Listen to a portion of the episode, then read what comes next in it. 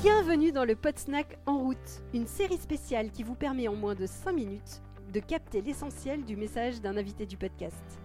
Cette série sera diffusée tous les jeudis jusqu'au lancement de la saison 3 du podcast qui est prévu en avril.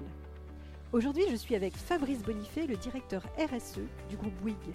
Dans cet extrait du tout premier épisode du podcast, on parle de ce qu'il faut pour que les entreprises passent à l'action pour le climat, et notamment de la nécessité à la fois de former ses salariés au climat et de leur faire confiance pour innover.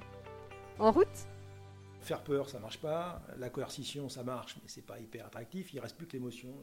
C'est-à-dire de, jouer sur cette, corde un peu, euh, sensible, de l'émerveillement, d'expliquer de, en fait au manager que finalement, ce qui est important, c'est euh, d'être en paix aussi un peu avec soi-même. Hein. Et puis les collaborateurs, si vous leur donnez comme objectif simplement 2% euh, de cash flow de plus, euh, ça ne va pas les exciter euh, énormément. Quoi. Ça ne fait pas appel dans leur zone du cerveau à quelque chose de positif.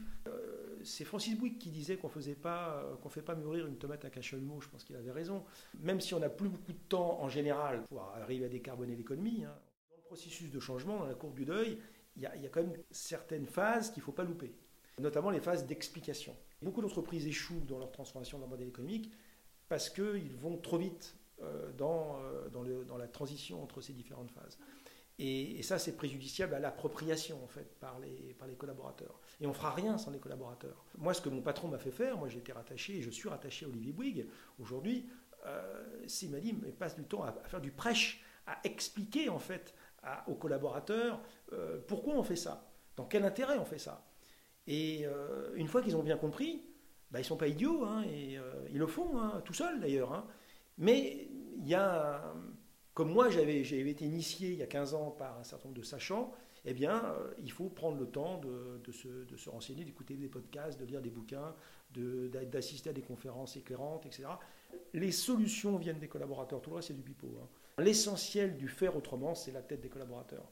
Donc, pour que les collaborateurs puissent proposer de nouvelles idées, les collaborateurs de nos sous-traitants et nos propres collaborateurs, il faut manager différemment. Et l'un des leviers de l'entreprise contributive, c'est le management par la confiance.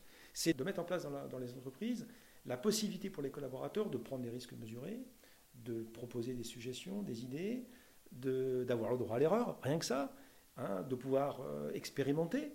Et si vous leur laissez cette liberté du comment, du comment agir, eh je peux vous garantir que euh, les collaborateurs, ils, ont cette capacité euh, infinie d'innover, mais il faut les mettre en confiance. Il faut les mettre en confiance, il faut leur donner les moyens.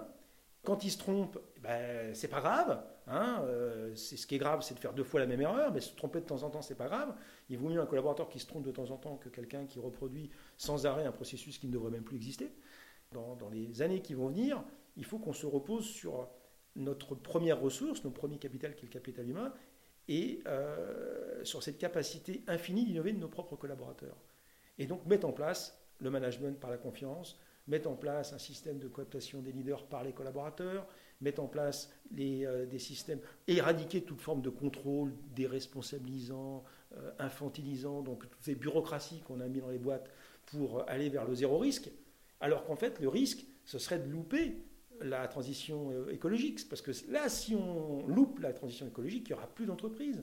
Henri de Castres avait dit il y a quelques années qu'un un monde à 4 degrés n'est plus assurable, mais un monde à 4 degrés, il est même plus vivable. Donc, euh, et ça, c'est dans 30 ans. Donc, euh, il faut remettre, je pense, l'esprit d'entrepreneuriat dans les entreprises rapidement et faire en sorte que les collaborateurs mettent leur génie créatif au service des biens du bien commun et au service de, du modèle économique de l'entreprise. Euh, dans une perspective de durée et pas simplement de gagner de l'argent. Gagner de l'argent, c'est la résultante de la durée. Mais il ne faut pas inverser les priorités. Merci de nous avoir écoutés. Si vous aimez ce podcast, aidez-nous à le faire connaître en lui donnant 5 étoiles sur Apple Podcast ou sur votre plateforme de podcast préférée. Et surtout, abonnez-vous pour suivre tous les épisodes gratuitement. À bientôt!